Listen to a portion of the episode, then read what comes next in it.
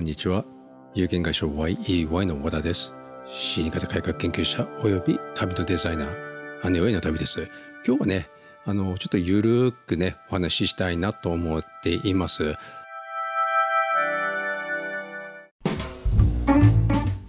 8月27日土曜日、めちゃくちゃ暑いですよ。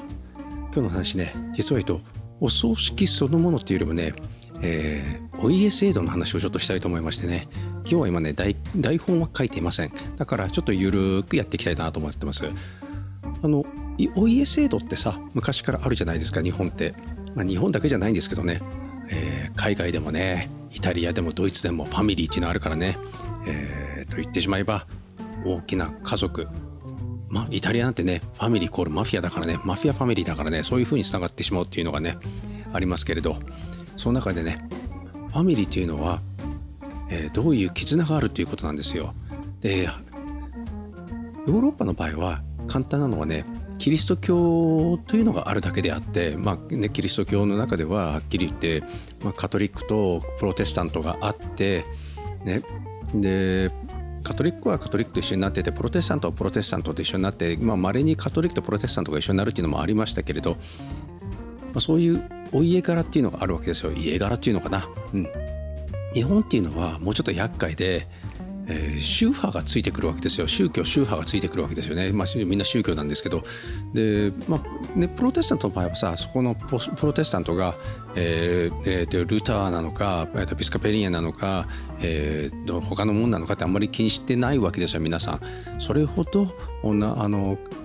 気にあの気にして気にしてないっていうのはイエス・キリスト様っていう話なんだからね。逆に、まあ、一神教のユダヤ教とカトリックが来る一緒になるっていうのもちょっとあまりないんですけれどね。でもそんなことないんですよ。で他に言ってしまえばねイスラム教もありますしね。あのヨーロッパ結構多いですよ。なぜかというと移民を入れてたっていうのもありますからフランスなんかね、えー、アフリカからとか、えー、そっちのアラブの方からも結構入れてたからえー、エジプトなんかもそうエジプトアルジェリアとかね、え、フランスなんか傭兵部隊を送ってましたからイタリアもねエチオピアとかあの辺全部通ってあの統治してましたからそういうのを全部あのミックスしているというのもあります。ただ日本の場合は、えー、ちょっとね根深いものが一つだけあるんですよ。お家制度っていうのはさあの家族だけじゃないんですよね。個人の宗教のレベルの話では済まない部分もあるわけですよ。なぜならば考えてみればねもし、えー、とあの、旦那の方が浄土真宗ね西本願寺派だってで奥さんの方が、えー、全く違う宗教の、まあ、宗教じゃなくても同じ仏教でも、えー、言ってしまえば本門物理宗とかな、えー、他で言ってしまえば、えー、日蓮もあればさそういうのがあってあった時さ家の宗教ってなるわけですよ。家の宗教。家の宗教っていうのはえー、誰が管理するのかということ。で前にもねちょっとお話ししたことあるんですけど私が現役の送迎さんやってる時に亡くなった方はキリスト教かあのキリスクリスチャンだったんですね。でご主人は仏教徒だったんですけれど大山根津のことが、えーと、玄関のとこに飾飾られててえーと、熱さんですよねとここはと言ったら「うんでもね」なんて言いながらでも亡くなったおばあちゃんっていうのは奥さんが、えーね、そこの宗派仏教徒じゃないから、えー、お友達が全部キリスト教の学あの教会の方々だけだったんですよ。本来だったらお母さんおばあちゃんねが亡くなったおばあちゃんの宗教でやるのが筋なんですけれどまあ何してご主人その付き合いがないから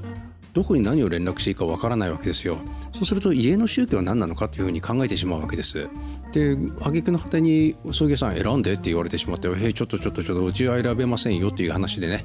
まあ、そんな話があってね、あの家の宗教か家の家の宗教だよね。これね、どっちの方向に、まあ、まあ、どより良い方向で模索するしかないんですよ。どこで、どのタイミングであのお葬式を、どの、どの宗派でお葬式をやるかとかね。で、で亡くなった人は死にに口なしって言ってしまえばおしまいですけれど、だからこそ、それで何があるのって、